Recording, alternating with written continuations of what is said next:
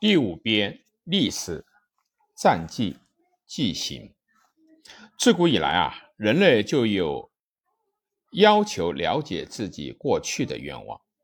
然而，对这类欲望的回答，最初并不是只是以历史记述的形式而出现的，一般只是神话、传说等采用英雄叙事诗的形式加以叙述。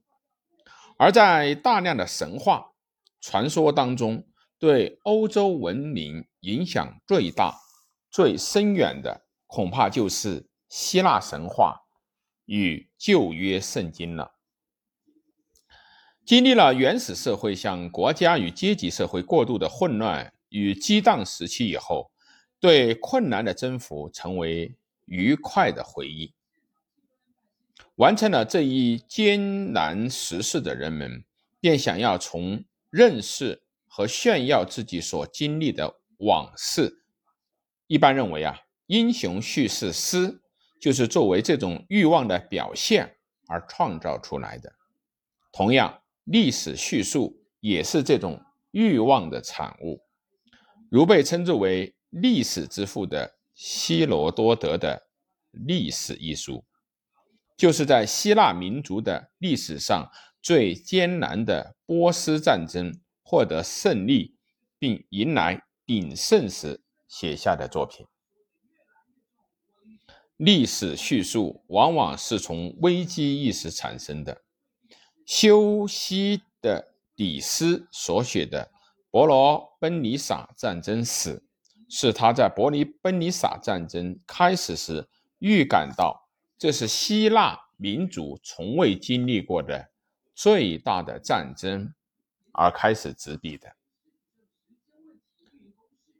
塔西佗写作《日耳曼尼亚志》，或者李维写作的《罗马自建成以来的历史》的根本原因，就是出自于他们对当时的罗马的危机意识。在读者方面也是如此，大多因危机意识而开始关心历史。这样的读者以历史为鉴，向历史寻求教训。普鲁塔克的《比较列传》至今仍拥有众多的读者，其原因就在于此。像汤因比的历史研究那样庞大的著作，其所以能够拥有许多的读者。同读者要求了解历史文明盛衰之德之道和寻求未来的目标而不无关系。无论是历史的记述家，亦或是历史的读者，无一不与包括他们在内的当时的社会密切相关。然而，怎样判断当前的社会现状，那是历史学家的事情。历史学家的判断。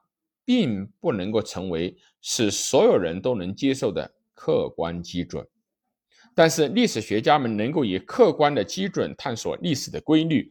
孔多塞的《人类精神进步历史概略》，基佐的《欧洲文明史》，以及朗普勒希特的《德国史》，都是历史学家努力探求历史规律的著作。读者中也有不断的探求被历史学家所掌握且自己能够同意的客观基准，以使自己具有判断未来的能力。当然，一般的读者凭着自己的喜好追求历史叙述中的人物的故事，这也是事实。卡拉尔的法国革命史之所以为人们所喜爱，原因即在于此。